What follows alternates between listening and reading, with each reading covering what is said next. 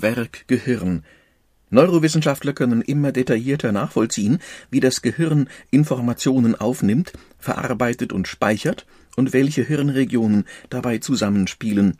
Aktuelle Forschungen zeigen, dass man dieses Wissen nutzen kann, um die kognitive Leistungsfähigkeit zu optimieren und das Gehirn ein Leben lang gesund und fit zu halten. Von Ismene Kolovos K-O-L-O-V-O-S Das menschliche Gehirn ist ein extrem komplexes Organ. Mit seinen durchschnittlich 90 Milliarden Neuronen bestimmt es, was wir denken und fühlen, wie wir handeln, kommunizieren und unsere Umgebung wahrnehmen, an was wir uns erinnern und wovon wir träumen. Doch das Organ genoss keineswegs immer großes Ansehen. Im alten Ägypten wurde es bei der Mumifizierung der Verstorbenen durch die Nase entfernt und weggeworfen. Und Aristoteles war der Überzeugung, das Herz sei der Sitz der Intelligenz während das Gehirn lediglich eine Kühlvorrichtung für das Blut darstelle. Heute weiß man dank bildgebender Verfahren, Tiermodellen, Zellkulturen und Gehirnschnitten viel mehr über das Organ, das unser Leben bestimmt.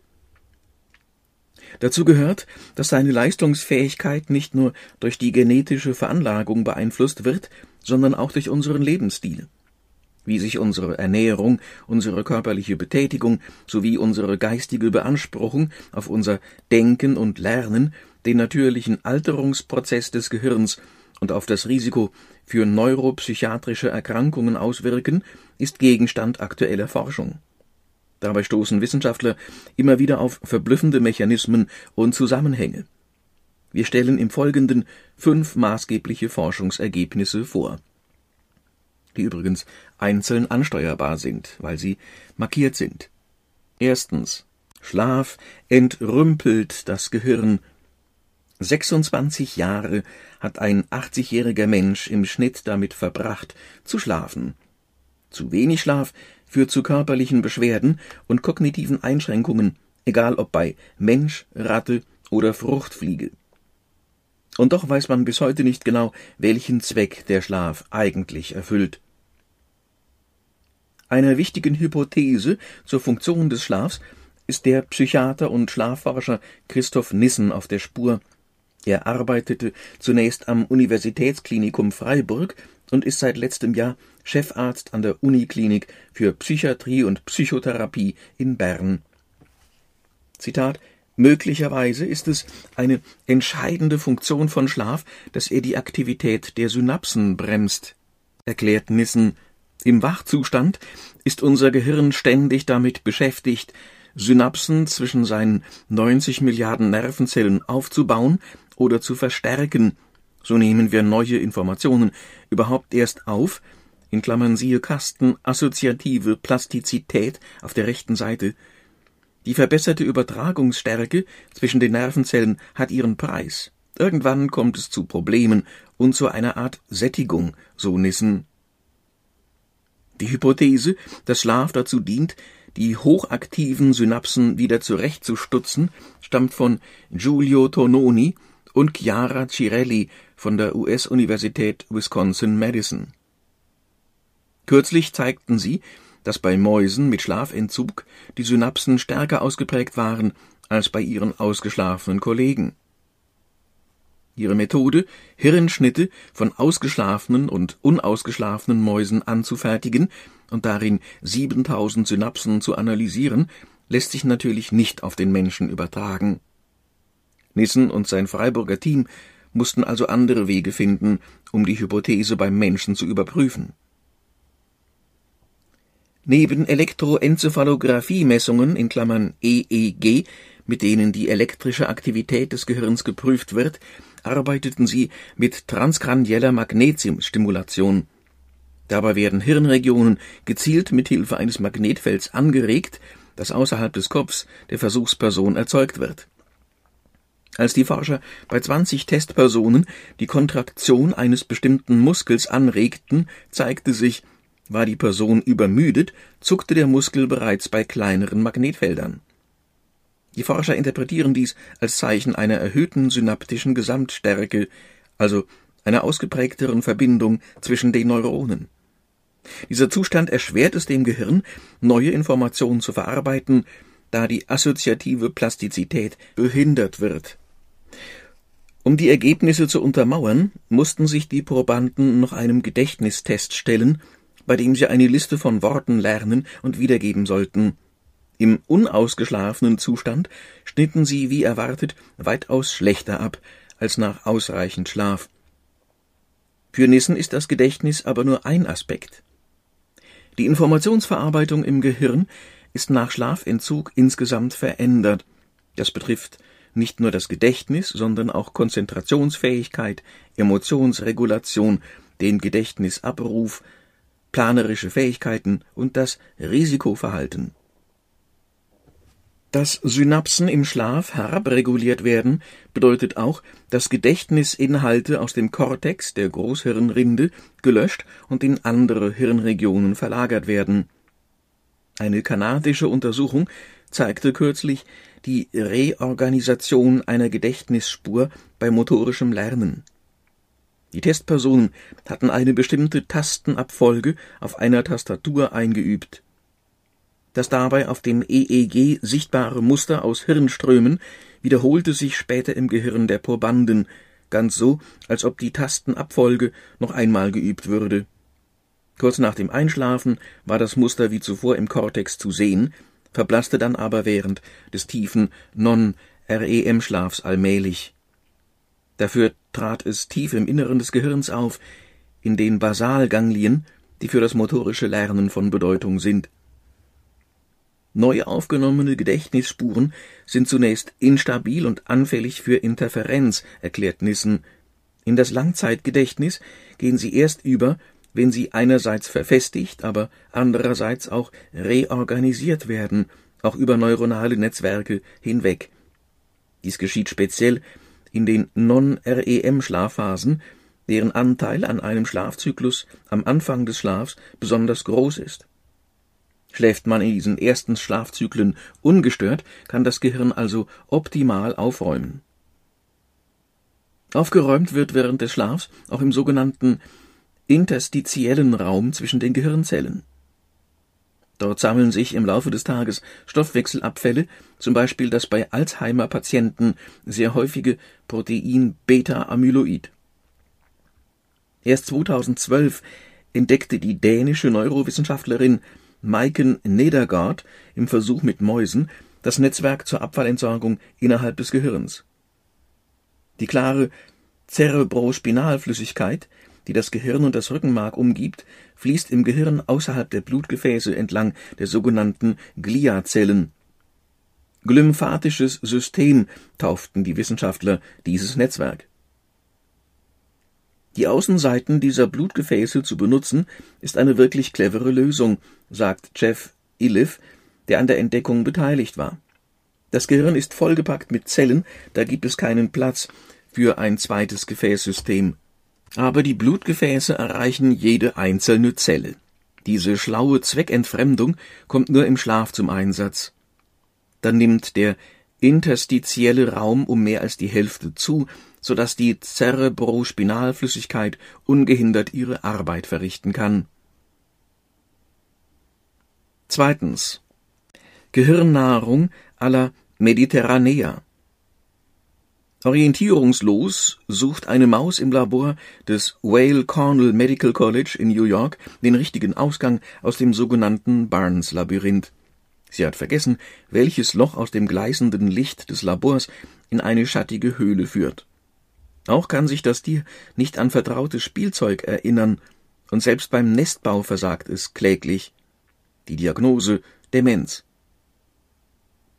An solchen Mäusen untersucht Constantino Iadecola mit seinem Team die Auswirkung erhöhter Salzzufuhr in der Nahrung auf die kognitiven Funktionen. Der Professor für Neurologie und Neurowissenschaften, der die Ursachen von Demenz und Schlaganfall erforscht, ließ mit seiner neuen Studie zu Salzkonsum aufhorchen. Das Überraschende ist, wie spezifisch die Reaktion auf das Salz in der Nahrung ist, sagt der Professor, der mit seinem Team die gesamte Reaktionskette nachvollzogen hat, die im Organismus der Mäuse nach ein paar Monaten mit 16-fach erhöhtem Salzkonsum ablief. Es beginnt mit einer Vermehrung der Immunzellen TH17 im Darm, die wiederum das entzündungsfördernde Protein Interleukin 17 freisetzen. Dieses nimmt Einfluss auf die Endothelzellen, die die Blutgefäße im Gehirn auskleiden. Während dort normalerweise ausreichend Stickstoffmonoxid gebildet wird, das durch seine gefäßerweiternde Wirkung die Durchblutung reguliert, wird die Bildung unter dem Einfluss von Interleukin 17 gehemmt. Dies hat zur Folge, dass die Durchblutung des Gehirns reduziert wird. Füttert man die Mäuse wieder mit normaler Kost, verschwinden die Beeinträchtigungen. Stickstoffmonoxid hat aber nicht nur Einfluss auf Blutgefäße, sondern auch auf Neuronen. Die Demenzerkrankung, die man bei diesen Mäusen beobachtet, könnte auch von einer Kombination der beiden Effekte herrühren, vermutet Iadecola. Natürlich ist die Immunbiologie von Nagetieren und Menschen unterschiedlich, fügt er hinzu. Aber die TH17-Immunreaktion gibt es auch beim Menschen. Und wir wissen mittlerweile, dass Bevölkerungsgruppen, die mehr Salz konsumieren, auch mehr Schlaganfälle und Demenzerkrankungen aufweisen. Übermäßiger Salzkonsum könnte also bei Menschen eine vergleichbare Immunantwort auslösen, die letztlich dem Gehirn das Blut abschnürt.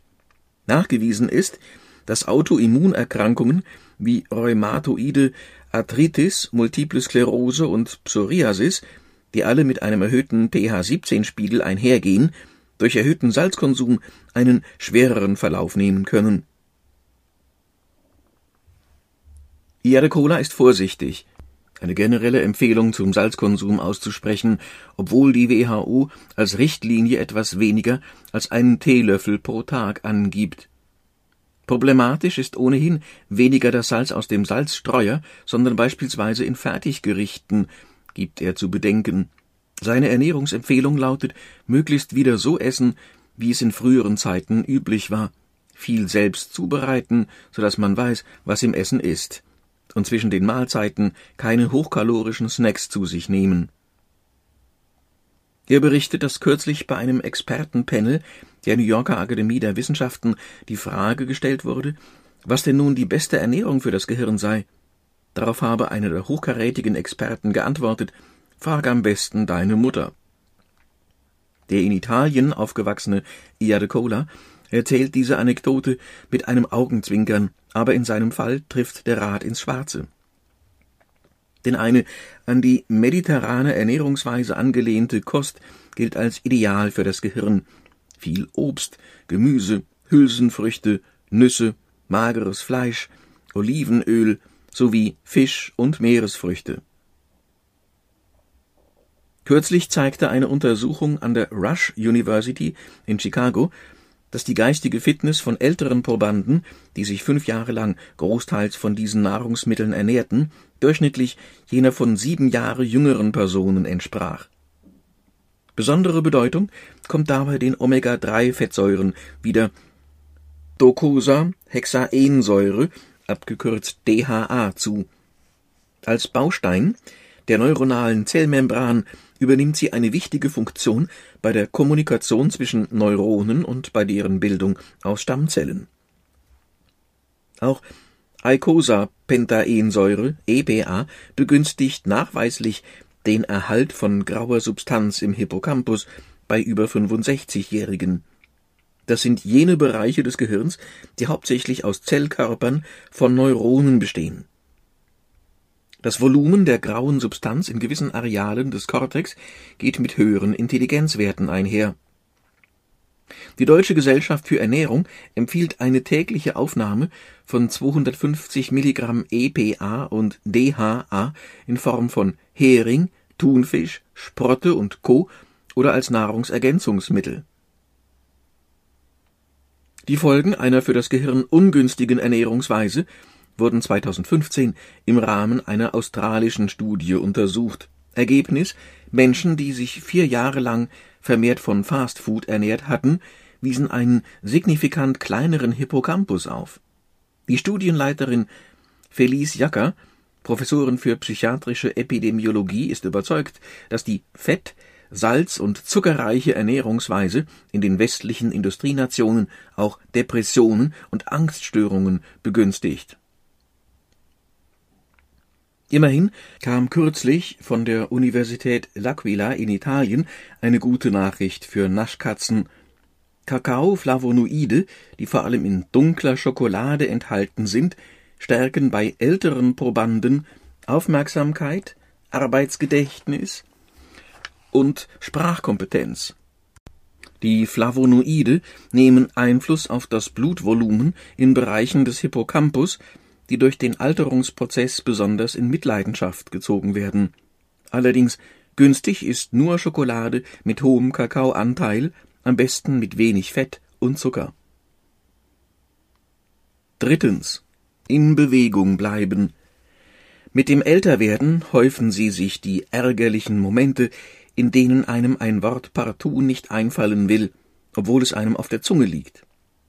Das Problem liegt dabei nicht etwa beim semantischen Gedächtnis, sondern beim Zugriff auf phonologische Informationen im Gehirn, also auf die Klangstruktur des Wortes. Wissenschaftler der britischen Universität Birmingham fanden nun heraus, dass körperlich fitte Personen solche Aussetzer deutlich seltener erleben im Gehirn sind beim Sprechen vor allem die frontalen und temporalen Regionen aktiv, Bereiche, in denen bereits in vergangenen Studien Volumenzuwächse durch aerobes Training festgestellt wurden, das den Körper gut mit Sauerstoff versorgt. Schnelle Spaziergänge zweimal pro Woche, so zeigte etwa eine Untersuchung der kanadischen University of British Columbia führen zur vermehrten Ausschüttung des Wachstumsfaktors BDNF in Klammern (Brain Derived Neurotrophic Factor), der wiederum das Sprießen neuer Neuronen fördert. Und ältere Menschen können durch regelmäßiges Tanztraining dem kognitiven Abbau entgegenwirken. Das besagt eine aktuelle Untersuchung des Zentrums für neurodegenerative Erkrankungen in Magdeburg das Tanzen führt zu umfangreichen Volumenzuwächsen im Hippocampus und hat den willkommenen Nebeneffekt, dass sich auch der Gleichgewichtssinn deutlich verbessert. Krafttraining hingegen scheint besonders die exekutiven Funktionen des Gehirns, also das Planen, Schlussfolgern und Problemlösen, zu unterstützen. So wird durch Gewichtheben die Ausschüttung des Wachstumsfaktors IGF-1 in Klammern Insulin-like Growth Factor 1 angeregt, der die Bildung von Neuronen und Blutgefäßen fördert und Entzündungsstoffe im Körper abbaut. Durch Gewichtheben kann man auch die Gedächtnisleistung kurzfristig verbessern. Forscher der Georgia Tech University zeigten kürzlich, dass man gerade Gelerntes besser behält, wenn der Körper anschließend durch ein etwa 20-minütiges Training zur Ausschüttung des Stresshormons Noradrenalin animiert wird. Viertens. Das Arbeitsgedächtnis trainieren. Es arbeitet im Hintergrund, während wir lesen, Kopfrechnen oder eine Konversation führen. Es jongliert mit allen nötigen Informationen, hilft uns, Schlüsse zu ziehen und aufmerksam zu bleiben. Unser Arbeitsgedächtnis ist bei so gut wie allen kognitiven Prozessen beteiligt und behält eine Information gerade so lange, wie wir sie für die aktuelle Handlung brauchen. Wenn es aussetzt, stehen wir in einem Raum, ohne zu wissen, was wir dort tun wollten. Oder wir lesen einen Satz immer und immer wieder, weil wir uns beim besten Willen nicht auf den Inhalt konzentrieren können. Wie groß die Kapazität des Arbeitsgedächtnisses ist, also wie viel Infos es speichern kann, variiert stark von Mensch zu Mensch. Menschen mit einer Aufmerksamkeitsdefizit-Hyperaktivitätsstörung ADHS haben eine stark verminderte Arbeitsgedächtniskapazität und sind daher trotz mitunter hohem Intelligenzquotienten kognitiv oft weniger leistungsfähig als andere. Auch im Alter nimmt die Arbeitsgedächtniskapazität erheblich ab, nachdem sie laut aktuellem Forschungsstand zwischen 20 und 30 Jahren ihren Höhepunkt erreicht hat. Susanne Jeggi, Psychologieprofessorin und Leiterin des Working Memory and Plasticity Laboratory im kalifornischen Irvine, vergleicht die Rolle des Arbeitsgedächtnisses für das Denken mit jener des Herz-Kreislauf-Systems für die körperliche Leistungsfähigkeit obwohl es sich beim Schwimmen Joggen und Radfahren um unterschiedliche Bewegungsabläufe handelt, stützen sich alle diese Sportarten auf ein fittes Herz-Kreislauf-System. Ganz ähnlich ist es bei allen kognitiven Aufgaben, für die das Arbeitsgedächtnis wichtig ist, sagt die gebürtige Schweizerin. Sie forscht seit Jahren an Trainingsprogrammen wie CogMed, in Klammern siehe Interview rechts, die das Arbeitsgedächtnis stärken sollen, um das Gehirn fitter für diese Aufgaben zu machen. Eine schwedische Studie hatte 2002 solche Arbeitsgedächtnistrainings in das öffentliche Interesse gerückt. Kinder mit ADHS, die über einen gewissen Zeitraum ein computerisiertes Arbeitsgedächtnistraining absolvierten, zeigten danach Verbesserungen bei Aufgaben, die das Arbeitsgedächtnis beanspruchten, die sie aber nicht trainiert hatten. Auffallend war, dass die Kinder ruhiger und konzentrierter an die Sache herangingen als zuvor.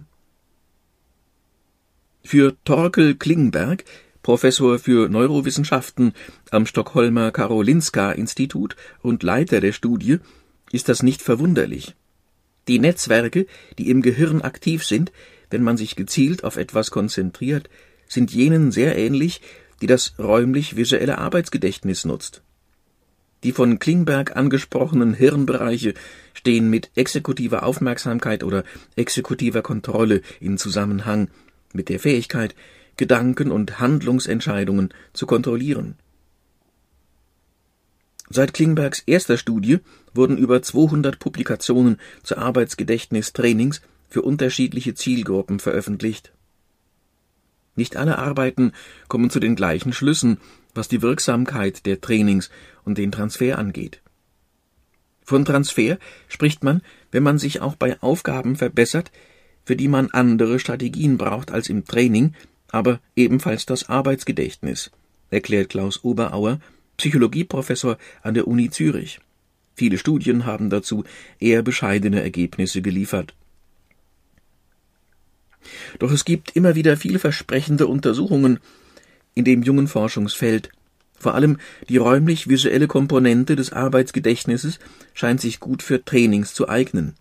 Sie wird in dem von Torkel Klingberg entwickelten Trainingsprogramm CogMed angesprochen, das von manchen Psychotherapeuten und Ärzten für die Behandlung von Aufmerksamkeitsstörungen angeboten wird. Siehe Interview auf Seite 21. Das Programm wird auch weiterhin in der Forschung genutzt. Beispielsweise untersuchte man am St. Jude Children's Research Hospital im US-Bundesstaat Tennessee wie Kinder damit unterstützt werden können, die als Folge der Behandlung einer Krebserkrankung kognitiv beeinträchtigt sind. Die jungen Patienten verbesserten durch das Trainingsprogramm ihre Leistungen bei einer Reihe kognitiver Tests. Dennoch sind etliche Wissenschaftler skeptisch, ob man durch das Training tatsächlich etwas anderes trainiert als die Aufgaben selbst. Wenn man etwas übt, dann wird man darin besser, das ist klar, sagt Susanne Jeggi, und die Zahl der Informationseinheiten, die man im Arbeitsgedächtnis behalten kann, verändert sich durch die Trainings nicht groß. Was sich aber verändert, ist die Fähigkeit, Ablenkungen auszublenden und Wichtiges von Unwichtigem zu unterscheiden.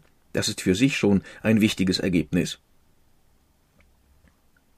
Ein großes Problem sieht sie in der Vergleichbarkeit der Studien. Es gibt sehr selten Arbeiten, bei denen dieselbe Aufgabe mit einer vergleichbaren Population gleich lange trainiert wurde und gleiche Indikatoren verwendet wurden, um den Transfer zu messen. Außerdem wird auf die Motivation der Probanden nicht berücksichtigt. Wer halbherzig trainiert, erlebt auch im Fitnesscenter keine großen Veränderungen.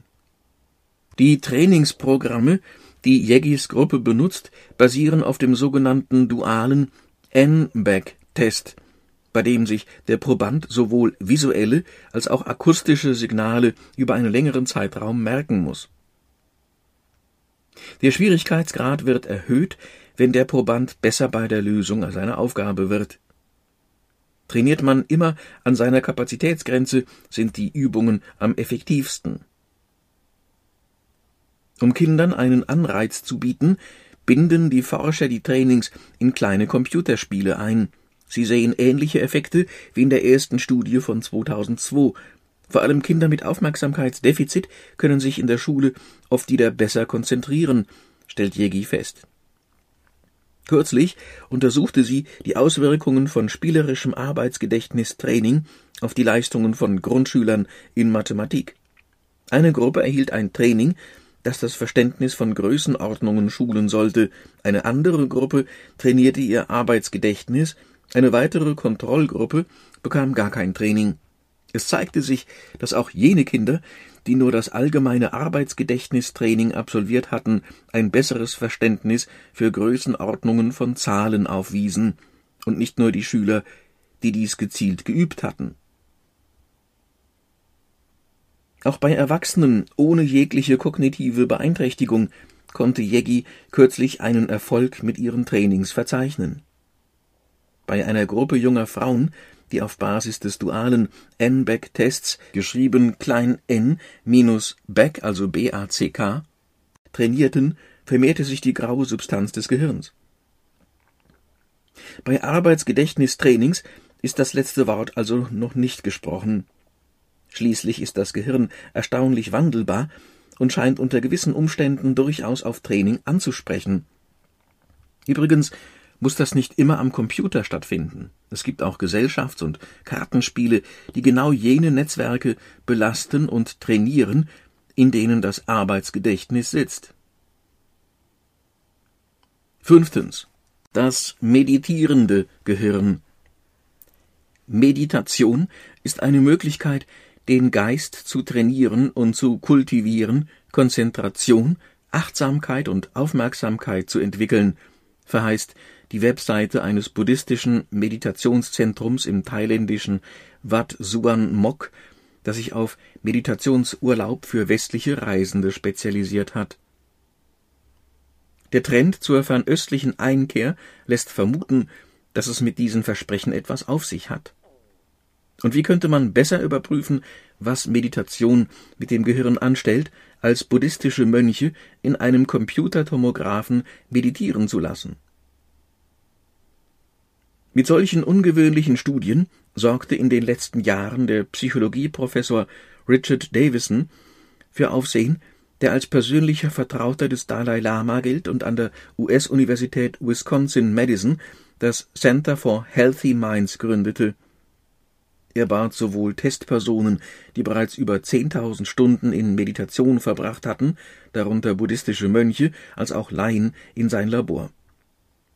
Dort sollten sie unterschiedliche Formen der Meditation praktizieren, beispielsweise eine Technik, bei der die Aufmerksamkeit auf den eigenen Atem fokussiert wird.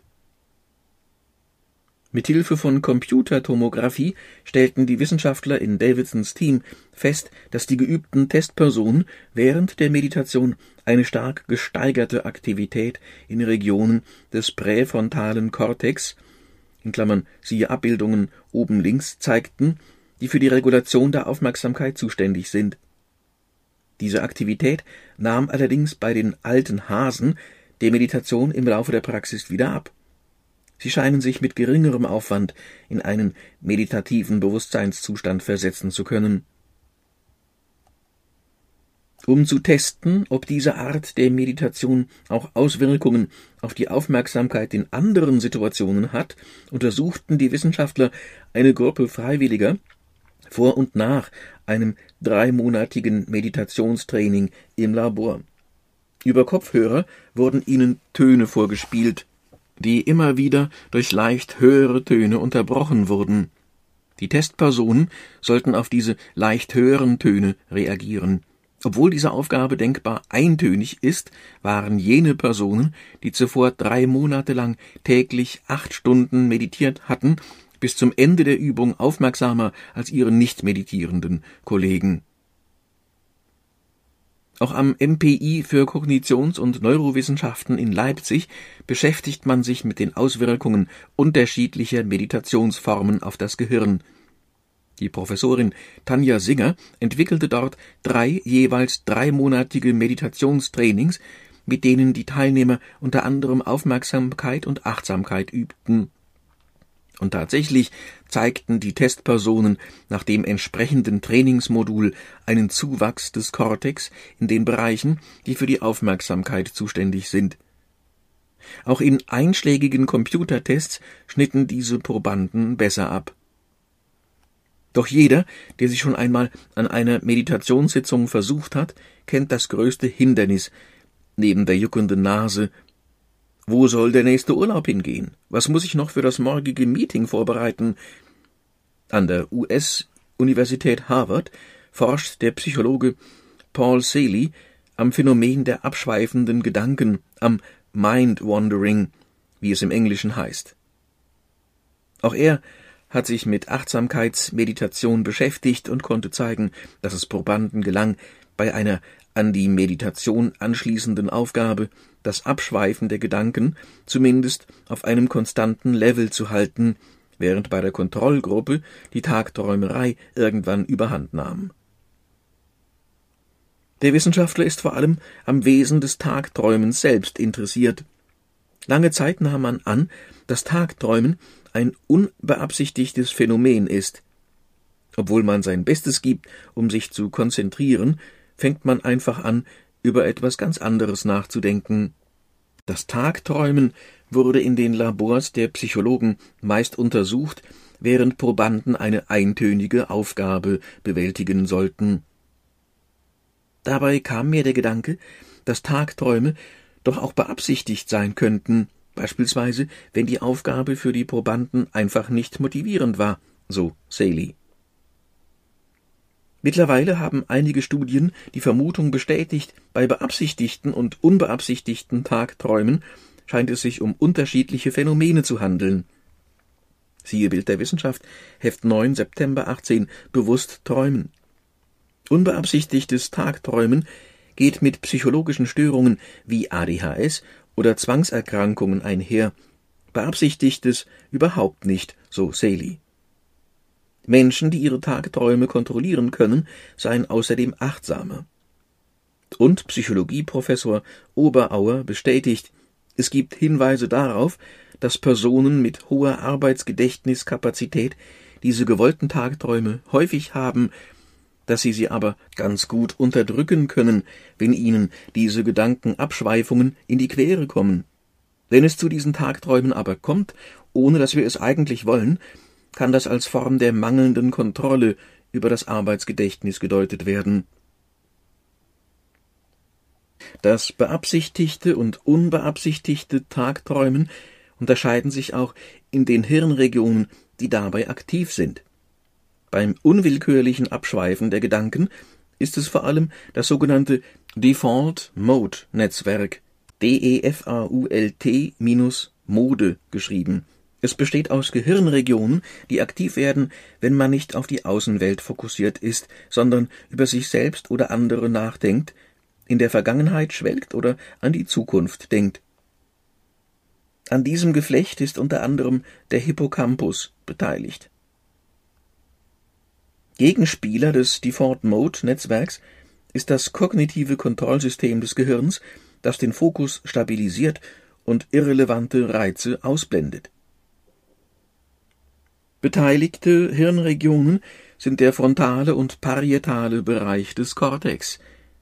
Bei einer Untersuchung stellten MPI-Forscher in Leipzig mit Hilfe funktioneller Magnetresonanztomographie fest, dass bei Menschen, die häufig beabsichtigt ihre Gedanken abschweifen lassen, die Regionen besser zusammenarbeiten. Das Kontrollnetzwerk kann bei ihnen besser auf die Gedanken einwirken und ihnen eine stabile Richtung geben Richtig eingesetzt ist das Gedankenwandern also durchaus nützlich. Versunken im Tagtraum lassen sich kreative Lösungen finden, aktuelle Probleme lösen oder künftige Ereignisse planen.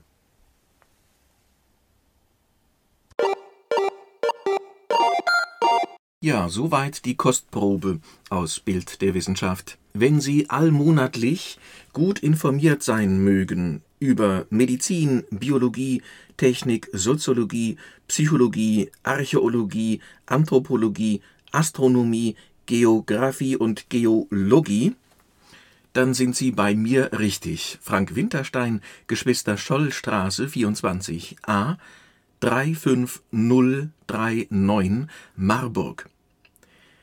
Telefon 0170 1458843. E-Mail winterbottom, geschrieben wieder Winter, B-O-T-T-O-M, wie Maria. Das Abo kostet 91,20 Euro, das ist der gleiche Preis wie für die Druckausgabe.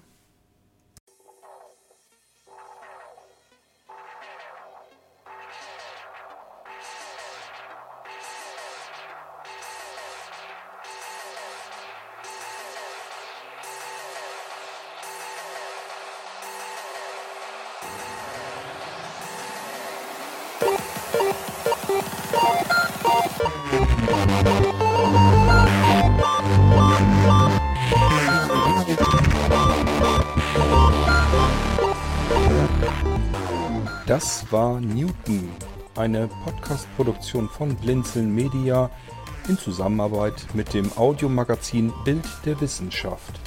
Gern kannst du uns kontaktieren, entweder über das Kontaktformular unserer Homepage www.blinzeln.org oder aber per E-Mail an podcast.blinzeln.org. Immer dran denken, blinzeln schreibt man in unserem Fall mit einem D in der Mitte.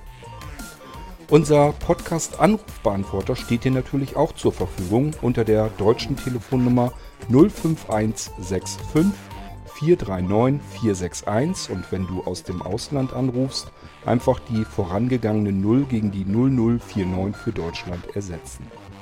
Wir bedanken uns für dein Interesse und freuen uns darauf, wenn du auch beim nächsten Mal bei einem unserer Podcasts wieder mit dabei bist.